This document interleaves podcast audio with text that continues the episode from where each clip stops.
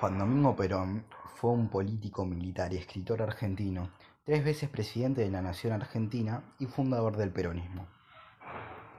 Uno de los movimientos populares más importantes de la historia de la Argentina. Fue la única persona en ser elegida tres veces presidente de su país, y el primero en ser elegido por sufragio universal, masculino y femenino. Participó en la Revolución del 43, que dio por terminada la llamada década infame, luego de establecer una alianza con las corrientes sindicales, socialista y sindicalista, revolucionaria. Ocupó la titularidad del Departamento Nacional de Trabajo, la Secretaría de Trabajo y Prevención, el Ministerio de Guerra y la Vicepresidencia de la Nación. Desde los dos primeros cargos tomó medidas para favorecer los sectores obreros y hacer efectivas las leyes laborales. Impulsó los convenios colectivos, el estatuto del peón de campo, los tribunales de trabajo y la extensión de jubilaciones a empleados de comercio.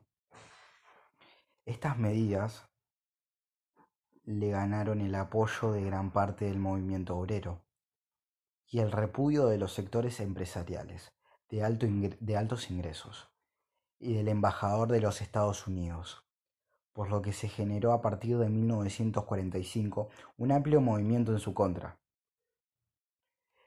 En octubre de ese año, un golpe palaciego militar lo forzó a renunciar y luego dispuso su arresto, con lo que se desencadenó el 17 de octubre de 1945, una gran movilización obrera que reclamó su liberación, hasta que la obtuvo.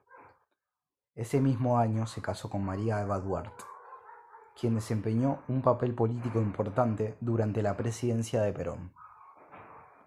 Se presentó como candidato a presidente en las elecciones de 1946 y resultó triunfador.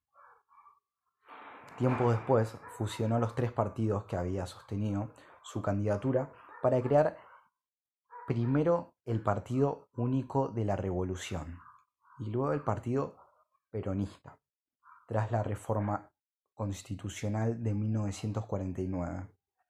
Fue reelegido en 1951 en las primeras elecciones realizadas con la participación de mujeres y varones en Argentina además de continuar con sus políticas en pos de favorecer a los sectores más postergados, su gobierno se caracterizó por implementar una línea nacionalista e industrialista, sobre todo en lo tocante a la industria textil, siderúrgica, militar, de transporte y comercio exterior. En política internacional sostuvo una tercera posición ante la Unión Soviética y los Estados Unidos, en el marco de la Guerra Fría. En su último año de gobierno se enfrentó con la Iglesia Católica, acrecentando el enfrentamiento entre peronistas y antiperonistas, por lo que el gobierno endureció su persecución hacia grupos terroristas y golpistas, a la oposición y a los medios de prensa opositores. Tras una serie de hechos de violencia por parte de grupos civiles y militares antiperonistas y especialmente de bombardeos de la Plaza de Mayo a mediados de 1955, Perón fue derrocado en septiembre de ese mismo año. Tras su derrocamiento, Perón exilió en Paraguay, Panamá, Nicaragua, Venezuela, República Dominicana y finalmente en España. Viudo desde 1952, durante su exilio se casó con María Estela Martínez, conocida como Isabel. En su ausencia, surgió en Argentina un movimiento conocido como la resistencia peronista integrada por diversos grupos sindicales, juveniles, estudiantiles, barriales, religiosos, culturales y guerrilleros, que tenían como fin común la vuelta de Perón y la convocatoria de elecciones libres y sin proscripciones.